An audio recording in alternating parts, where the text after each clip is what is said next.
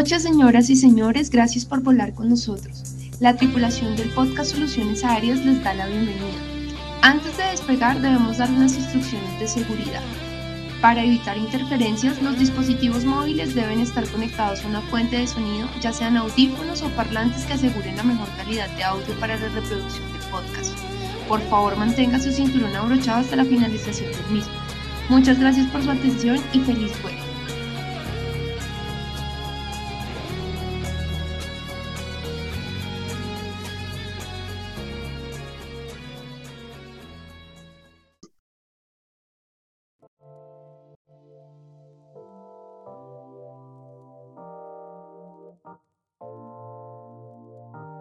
Hola, chicos, chicas, muy buenas noches a todos y todas. Espero que se encuentren muy, pero muy bien en la noche de hoy. Los saluda por aquí Alejandro Bernal, campeón, y les doy la bienvenida en nombre de Soluciones Aéreas y en nombre de nuestro equipo a este capítulo muy especial, por cierto. Y ahorita, pues, por supuesto, Néstor se va a encargar de presentarnos de qué se trata el tema. Así que, Néstor, hola, ¿cómo estás? Buenas noches. ¿Cómo es? Buenas noches. Eh, bueno, buenos días para los que estén escuchando de día y buenas tardes para los que estén escuchando de tarde. Eh, no, muy contento. ¿Cómo andas tú? Todo excelente. Nuestro querido amigo Néstor Maverick, muy entusiasmado del capítulo de hoy por el invitado que tenemos. Y también pues en esta noche vamos a estar aquí volando sin una de nuestras alas que es en nuestro querido José Raptor. Te enviamos un fuerte y caluroso saludo desde acá de parte de Néstor, de parte mía. Espero que te encuentres muy muy bien.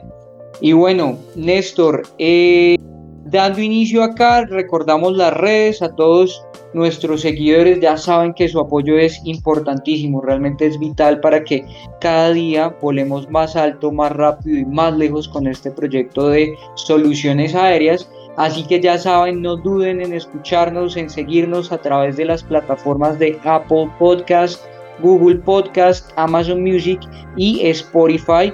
Por supuesto en redes nos pueden encontrar en Instagram como arroba podcast soluciones aéreas y también tenemos por ahí eh, nuestros proyectos en lo que viene siendo Twitch, YouTube y les estaremos contando próximamente de los demás canales. Ya saben, denle duro a ese botón de suscribirse y activen esa campanita de notificaciones para que no se nos pierdan ni un solo capítulo, chicos y chicas. Y por supuesto, dejen su comentario ahí, esas, esas críticas constructivas, esos, esas opiniones de parte de ustedes de ustedes son muy, muy importantes, así que cada vez que nos escuchen, ahí los vamos a estar leyendo. Claro que sí, lo que nos quieran comentar, porque de todas formas, así, así no tengan cosas muy buenas que decir, todo eso nos sirve a nosotros para aprender. A nosotros realmente eh, que nos critiquen o que nos feliciten, que nos feliciten nos agrada un montón, que nos critiquen no es que nos resbale, pero lo recibimos con mucho agradecimiento también porque es una oportunidad de mejorar para nosotros. Ya que mencionaste el tema de Twitch, Alejo, entonces para comentar, ya estamos estandarizando nuestros streams a través de, Twitch todos los miércoles alrededor de las 2 de la tarde vamos a estar eh, haciendo nuestro streaming. Este, este miércoles que pasó eh, eso creo que era miércoles 26, hicimos un vuelito Bogotá-Bucaramanga, eh, se conectó gente, estuvimos charlando, nos estuvieron haciendo preguntas, entonces eh, estamos generando una comunidad bien interesante, ya generamos con las personas que se conectaron, ya, ya generamos el compromiso de que vamos a seguir conectándonos para también enseñarles, como nosotros pues somos pilotos eh, de profesión, pues entonces estos vuelos nosotros hacemos de una forma lo más técnica posible, también nos ahorremos algunas cositas como para no aburrir tanto la, la situación, pero pues con la posibilidad de responder todas las preguntas que se les ocurran, ¿no, Alejo? Entonces, ¿qué nos ibas a decir? ¿Vas a entrar con qué? ¿Con noticias? Claro que sí, vámonos con noticias. Hoy les, les traigo tres noticias súper interesantes y de hecho, dos de esas noticias son milagros. Tal vez ya las hayan escuchado por ahí mencionar, tal vez hayan visto a través de sus redes sociales que ya están haciéndose bastante virales algunos videos e imágenes. Y quiero empezar por la primera y la más, digámoslo así, en orden de antigüedad, aunque son recientes. es eh, la salida de la aeronave del... Eh, uy, se me perdió por aquí lo que quería leer, la aeronave del Korean Airlines.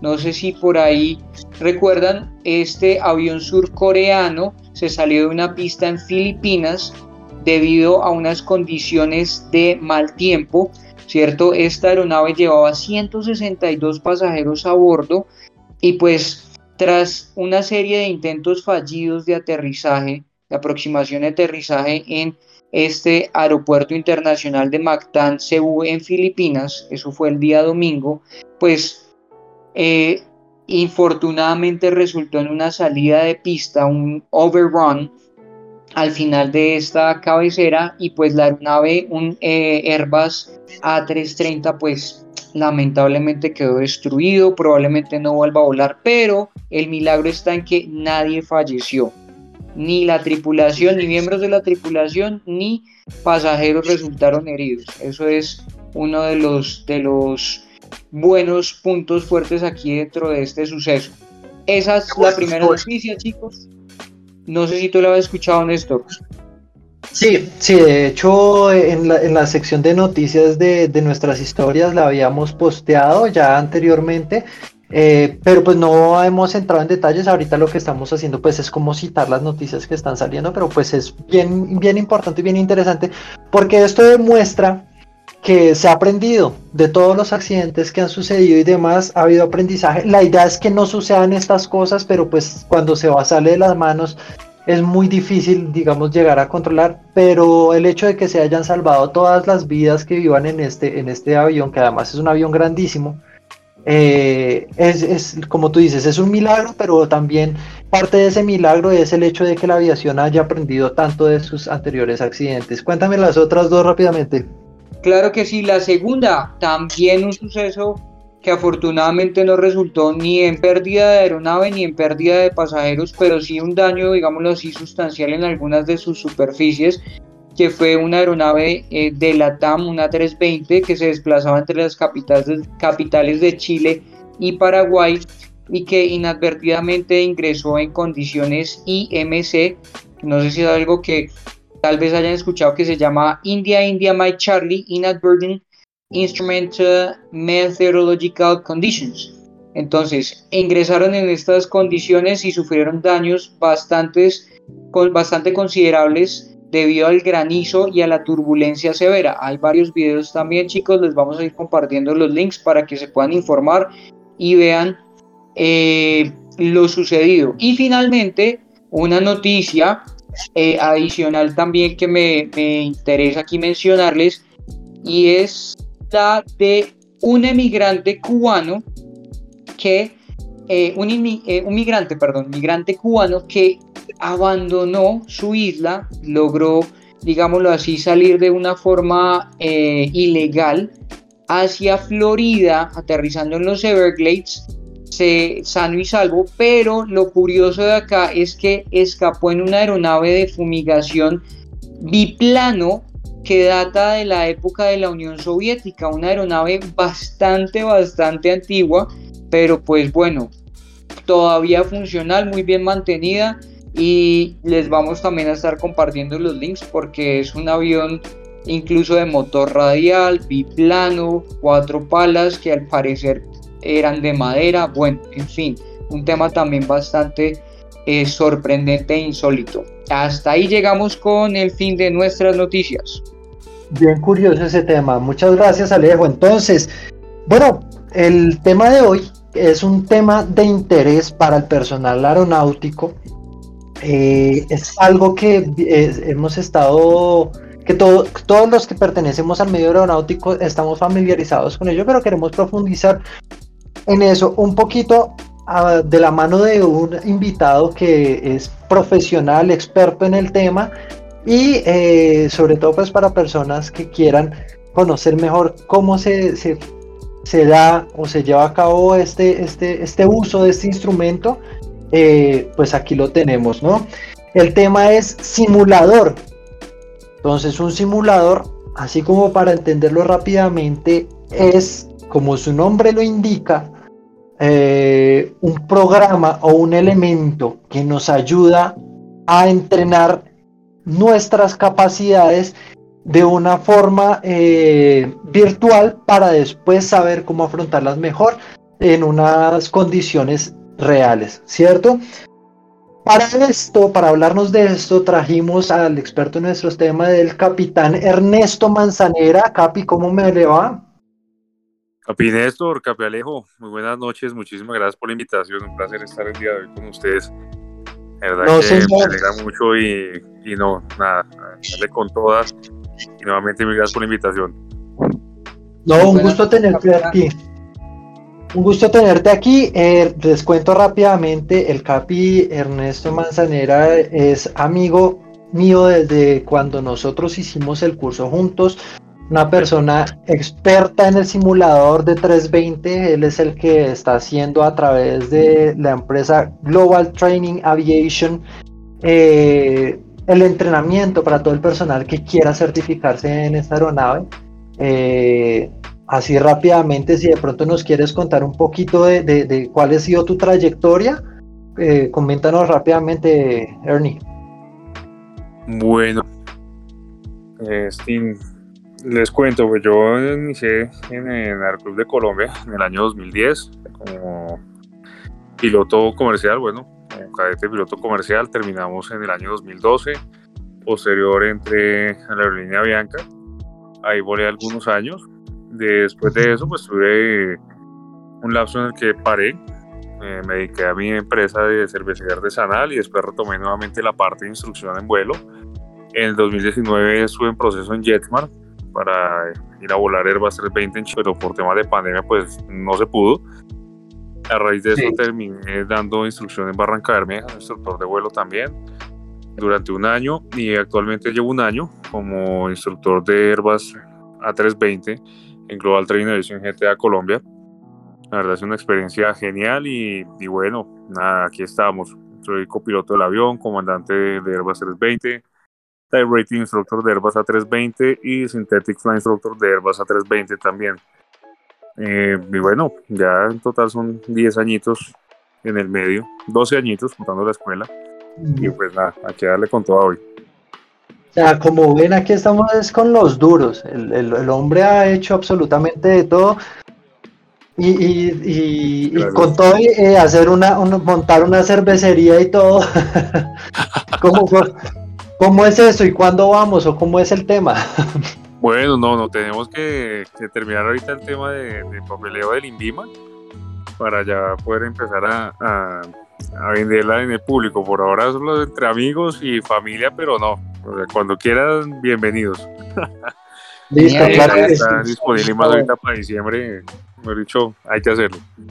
Ah, listo, claro que sí, ¿no? Ahorita para diciembre, bueno, rápidamente les comento que vienen cosas bien interesantes. Vamos a, por parte de Soluciones Aéreas y todos sus aliados, entre los cuales está Global Training Aviation, Alpha Charlie, Sky Aviation Club, Balto y bueno, una lista con los que estamos cerrando, digamos, negociaciones.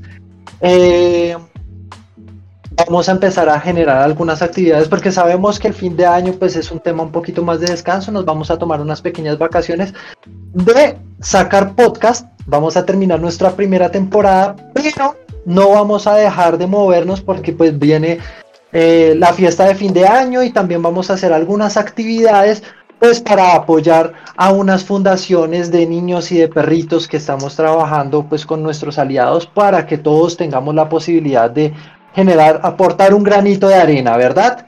Entonces, eh, bueno, continuando con nuestro tema, Capi, yo te quería preguntar, ¿el simulador es un juego? Eh, dependiendo de la categoría del simulador, pero digamos con la que todos arrancamos, que es por ejemplo un X-Plane o Microsoft Flight Simulator, si realmente están diseñados como un juego. Por ahí es donde empieza la mayoría de pilotos entusiastas de la aviación como a tener como contacto con el tema de, de, los vuelos, de los aviones, instrumentos, pero sí, realmente al principio arranca como un juego y a medida que se va tecnificando, el conocimiento y pues se va llevando a otro nivel, pues ya deja de ser un juego y pasa ya realmente a ser un dispositivo de entrenamiento.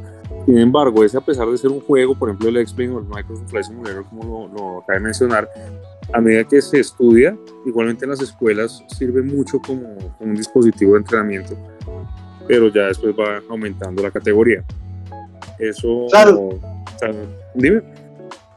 Que sí, va a mencionar que claro, por ejemplo, yo acá en mi casa y de hecho los streams que nosotros actualmente estamos haciendo con José los, los miércoles, los hacemos eh, eh, cuando estamos, digamos, en, mi simulador, estamos eh, con el Flight Simulator X y cuando estamos en el simulador de José manejamos el Flight Simulator 2020, ¿cierto? De todas formas tienen bastantes capacidades, pero a nosotros que conocemos, digamos, las aeronaves y demás, y tenemos un poquito más de conocimiento que de pronto una persona que, que, no ha estudiado el tema, eh, de todas formas nos sigue siendo muy útil para poder entender procedimientos, para poder entender que, eh, o sea, para poder simular situaciones reales. No es de pronto algo tan eh, improvisado, tan juego. De hecho, nosotros sí lo utilizamos, como menciona el Capi Manzanera, pues depende mucho de la capacidad técnica que tenga la persona que lo esté empleando, ¿verdad?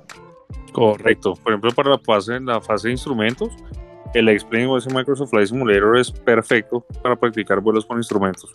A pesar de que está diseñado con juego, sirve perfecto, cumple con toda la con todo el objetivo.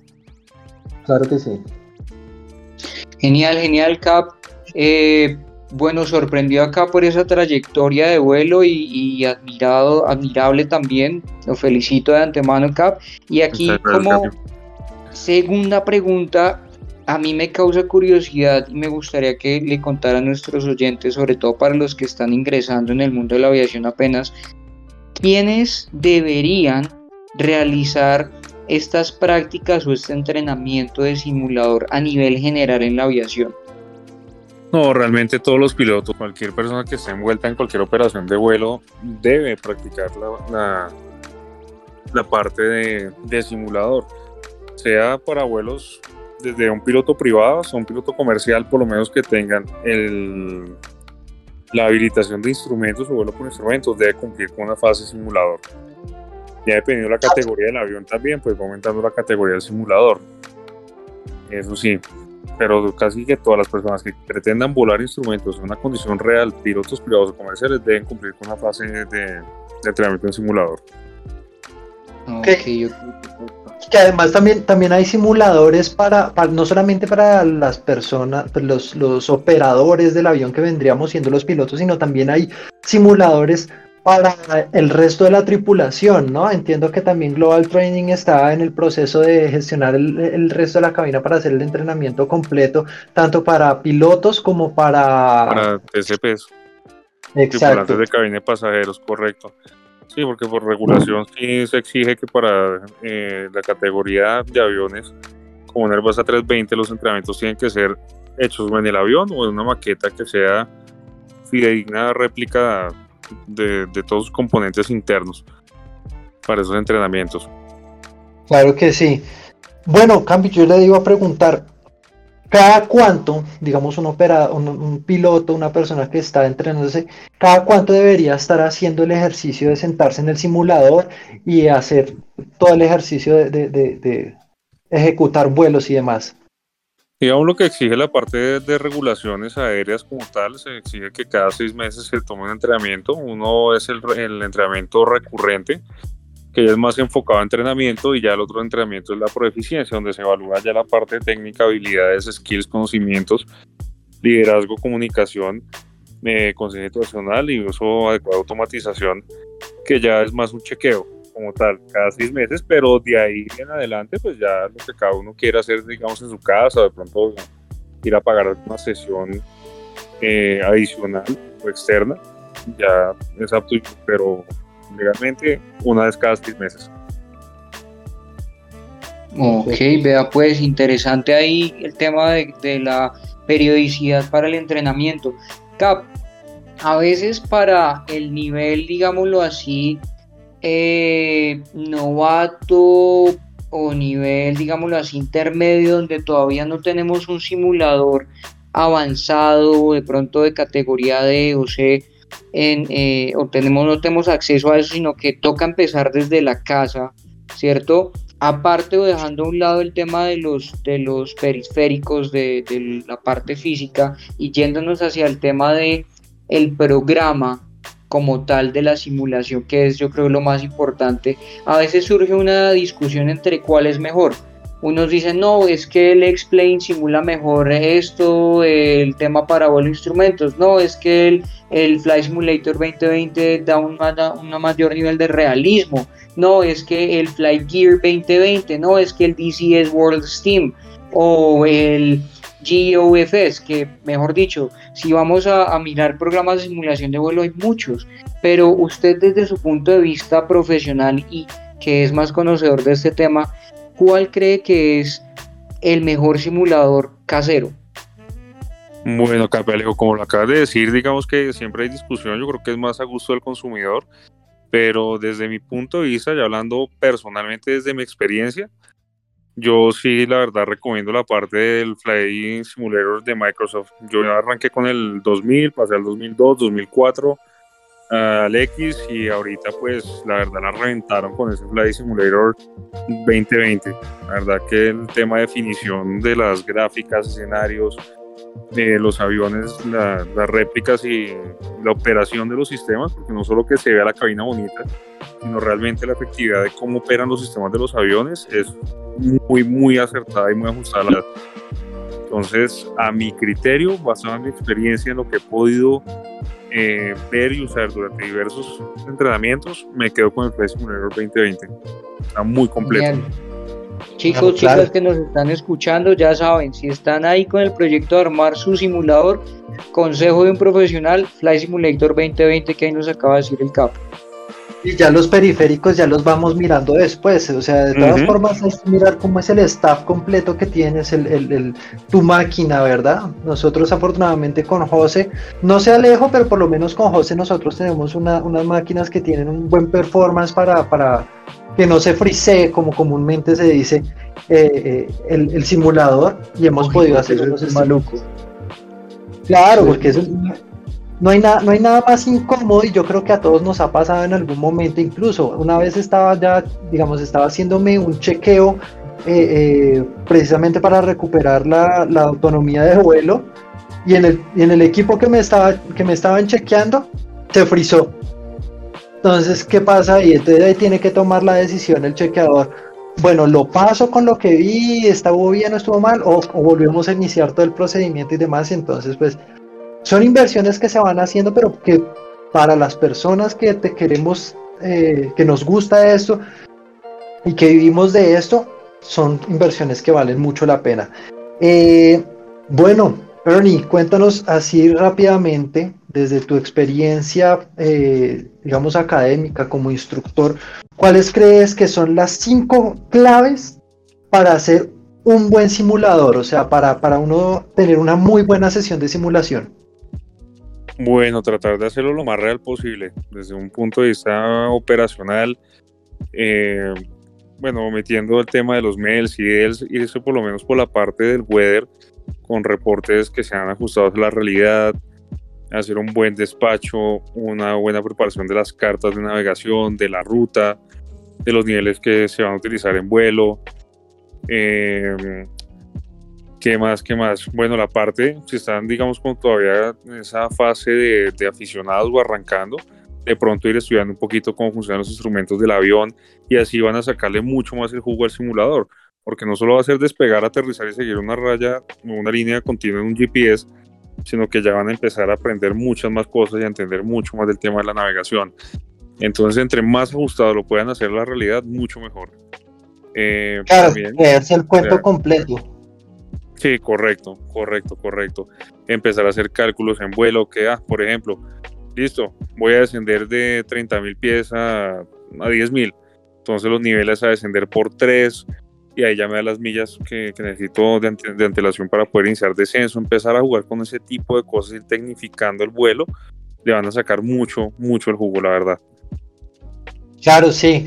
Eh, en ese sentido, pues digamos que uno puede en, el simulador acogerse a las instrucciones que entrega el controlador del juego, pero ¿tú crees que en ese sentido podría ser de pronto un poco más mejor, digamos, generar una tripulación y una conexión con alguien que funcione de pronto como, como una torre, por ejemplo, no sé, tener algún amigo, compañero que conozca cómo se hace esta comunicación y que ese funcione como la torre de control que nos vaya dando las orientaciones? Sí, claro, eso sería súper bueno, eso sería genial.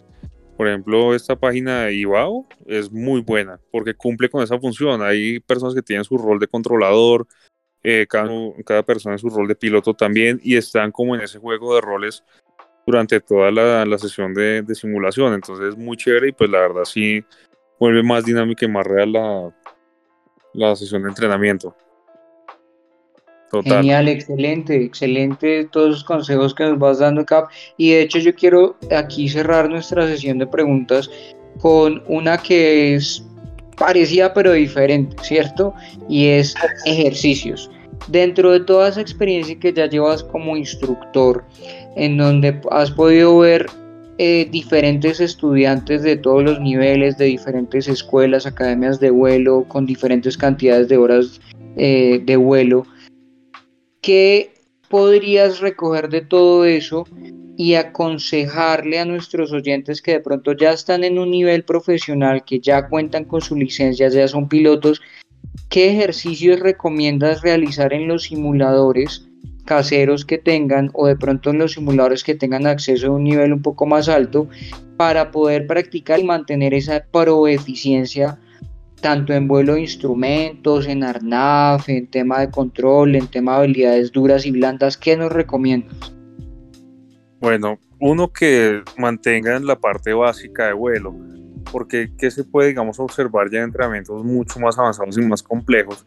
Que a medida que el avión se vuelve mucho más significado y mucho más automatizado, el piloto empieza a perder skills y habilidades básicas, uno de vuelo manual, dos de scanning de instrumentos, eh, entonces, eso arrancando por ese lado, la parte básica. La parte de navegación también vital que la mantengan al día, como volar con los DORs, con agujas. Si bien ya los ND están mandados a recoger, eh, por lo menos que sigan manteniendo la parte de los DORs, esa navegación básica. Un eh, arquito de NE de vez en cuando. sí, sí, sí, no, y, tratar de, de volarlo manual de vez en cuando también porque ese también ha sido uno de, digámoslo, de los, de los cocos o temas adversos que tienen los pilotos hoy en día en la línea, es que cuando ya toca volar manual se pierde totalmente ese, ese handling y ese feeling del avión y se dificulta bastante. Y lo otro, pues no dejar de estudiar, que eso también es otro de los defectos que tiene la aviación automatizada, ya por ejemplo el tema de, de ARNAV, PBN, eh, el uso de pilotos automáticos y es que muchos pilotos creen que la automatización del avión va a suplir la falencia o la falta de conocimientos y habilidades en el avión. Entonces, mi recomendación es que cojan y repasen todo desde lo básico y a medida que vayan aumentando el nivel, listo, vayan haciéndolo, vayan comiendo libro, vayan aumentando y ahondando sus conocimientos, pero nunca pierdan esa parte básica del vuelo. Y manténganse también actualizados lo posible con, cosas, salganse un poquito del bloque y del molde de lo que es Colombia, porque bueno, para bien o para mal, que estamos un poco quedados. Por ejemplo, todos conocemos el Instrument Landing System, el ILS, pero ya hay métodos de aproximación que son de precisión, que no son basados en un localizador de un glide, como el FLS, el SLS, eh, el GLS, que son sistemas que, digamos, replican la función de un localizador y de un glide, pero basado en otros, en otros métodos.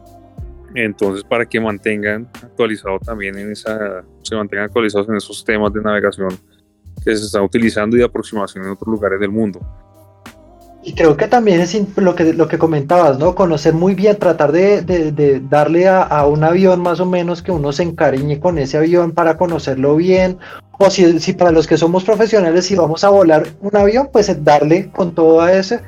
Y también conocer las fallas, ¿no? Yo creo que también una parte importante es reconocer en el momento que puedan suceder eh, eventualidades, qué es lo que voy a hacer, todo ese procedimiento hay que tenerlo en cuenta tanto para, pues si digamos perdemos en, vuelo eh, la, alguna posibilidad del avión, eh, tener la posibilidad, si toca aterrizar de, emergencia, pues hacer todos esos, procedimientos bien hechos.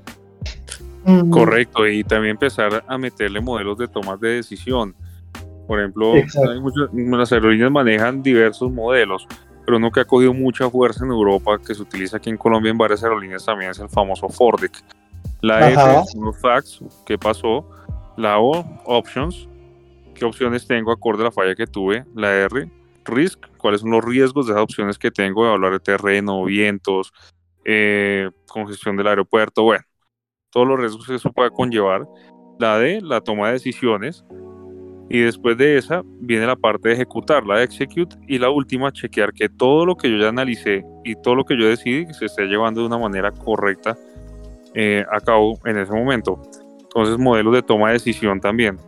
es muy bueno muy bueno. Claro, y que además que son cosas que se tienen que, son decisiones que se tienen que tomar casi que en segundos, pero sin perder la conciencia situacional, ¿no? Con todo, todo bien pensado en todo. La seguridad eh, operacional en todo momento. Bueno, rápidamente ya llegando como al final de nuestro capítulo del día de hoy. Eh, Alenjo, ¿qué conclusiones tienes para hoy el día de hoy? para bien, bien, una conclusión de todo esto que charlamos y me queda aquí bien interiorizada es que un buen piloto tiene que estar constantemente entrenando y para eso pues hay que ser disciplinado, hay que estar actualizándonos constantemente y hay que invertir tiempo y hay que invertir cierta cantidad de recursos para tener unas buenas herramientas para poder entrenar. Muy bien, sí, yo creo que a medida que uno se va metiendo en el, en el cuento, ya le va encontrando la necesidad de invertirle más. Pues digamos que podría sonar un poco mal el hecho de, decir que nos tiene que costar algo para poder valorarlo, pero pues en cierta medida tiene algo, algo de cierto eso, ¿no? Eh, Ernie, ¿qué conclusión nos tienes para el día de hoy? Bueno, eh, pues lo que les puedo decir, continúen estudiando, no paren de estudiar, empiecen a, investigar en cosas nuevas y, no paren de soñar, no paren de soñar porque la aviación es un mundo que, requiere mucha, de mucha fuerza, mucha pasión y mucha resiliencia para poder llegar a, a donde todos queremos llegar, que es la línea la mayoría de las veces. Entonces seguir para adelante y cuando quieran ya que estamos hablando del tema de simuladores, los esperamos con las puertas abiertas ya en GTA, en Global Training Aviation en Zona Franca, ahí en Bogotá, aquí en Bogotá. Más que bienvenidos, es la casa de todos y allá los esperamos. No, y que hay que conocer ese simulador, eso es una cosa loca. Cuando vengas a, cuando vengas a Alejo, te pasas, tienes que, tienes que ir a conocerlo. Afortunadamente, pues allá hemos tenido también una negociación interesante. Tenemos sorpresas muy interesantes allá con Global Training. Estamos a, nada como de concretar absolutamente todo y, para tener la posibilidad de, de, acercarnos más con, ese simulador. Eh, es un simulador espectacular. clase Delta, full equipo, todo lo que tiene en la cabina replica 100% las funciones y toda la operación silla izquierda, silla derecha y toda la cabina es exactamente a la del avión. Es más, si se llega a dañar una pantalla un 320 en el Dorado, se puede sacar una pantalla del simulador y ponerla en el avión y va a funcionar perfecto. Entonces, además del motion, ¿no? Es una cosa increíble. O sea, los esperamos. Sí, el motion, eso, mejor dicho, si uno aterriza duro se siente, si uno se estrella, mejor uno se mata. Literal. Eh, bueno, dentro de nuestros saludos nuevamente vamos a, saludar a José el día de hoy. Desafortunadamente no pudo acompañarnos porque tuvo una, una dificultad, ¿cierto? Entonces pues no nos pudo acompañar, pero acá te tenemos Raptor en el corazón. Eh, todo el mundo acá está esperándote pues para poder seguir comunicándose contigo. Creo que Alejo también quería hacer un saludo el día de hoy.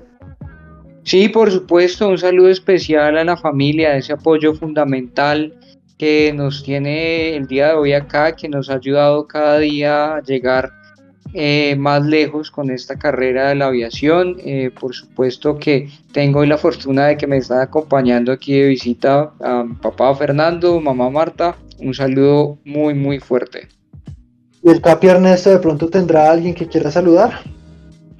Eh, bueno, no, por ahora a toda la audiencia les mando un saludo muy especial, un fuerte abrazo Y nada, si les encanta ese tema, continúen y echados para adelante. Yo veré Capi a decirle a todos sus estudiantes que escuchen, o si, que, o si no, no los pasa, no los chequea. sí, no, literal. Entonces, uno en la carpeta. Alejo, rápidamente que se nos está acabando el tiempo, ¿nos recuerdas las redes?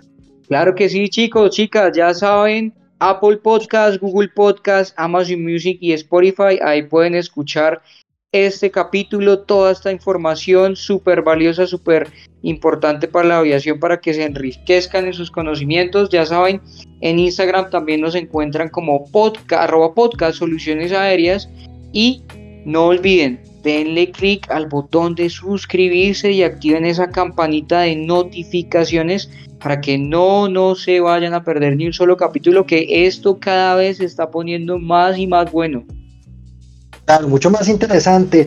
Ahora, como siempre vamos a hablar de nuestros patrocinadores, recordemos que si ustedes tienen algo que tener, que entender, que saber, que preguntar, que certificar con respecto a los drones, el lugar donde lo deben hacer es Balto Soluciones Aéreas. Recuerden, Balto con V lo encuentran muy fácil por Instagram y allá es un equipo de trabajo donde pues de hecho trabajamos Alejo, José y yo para que todo lo que necesitan con los, drones, allá los, los, ayudamos, los respondemos, les atendemos.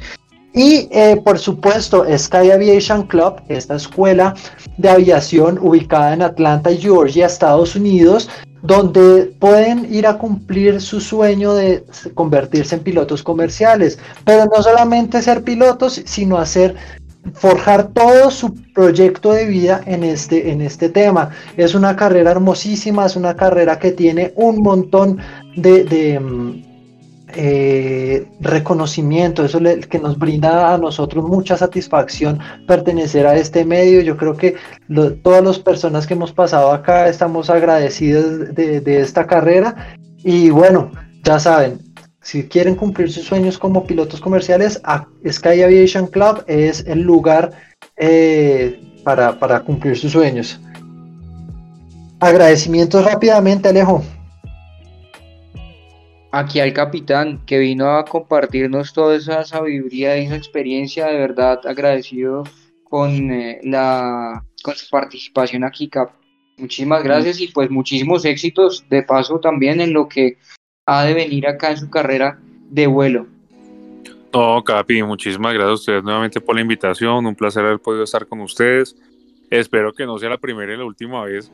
Ahí, cuando quieran, los acompaño nuevamente. Y nada, los felicito. Mucho el programa. Estuvo muy ameno, muy bacano y, y nada, bendiciones para todos. Y muchas gracias por los buenos deseos, Capi. Igualmente para usted y para todos. Con gusto. aquí vamos y aquí vamos con toda, aquí vamos creciendo, como les digo, ya estamos generando más contenido, TikTok, Instagram, los streams a través de Twitch, estén muy pendientes que vienen cosas muy interesantes y nosotros estamos convirtiéndonos en el canal de medios más importante de la aeronáutica eh, civil y ojalá pues también podamos acceder a la aviación militar, ¿no? Para poder darle eh, eh, este alcance a todo esto. Muchísimas gracias a todos por escucharnos y para todos eh, le voy a robar hoy la frase Alejo. Buenos vuelos, aterrizajes seguros. Chao, chao.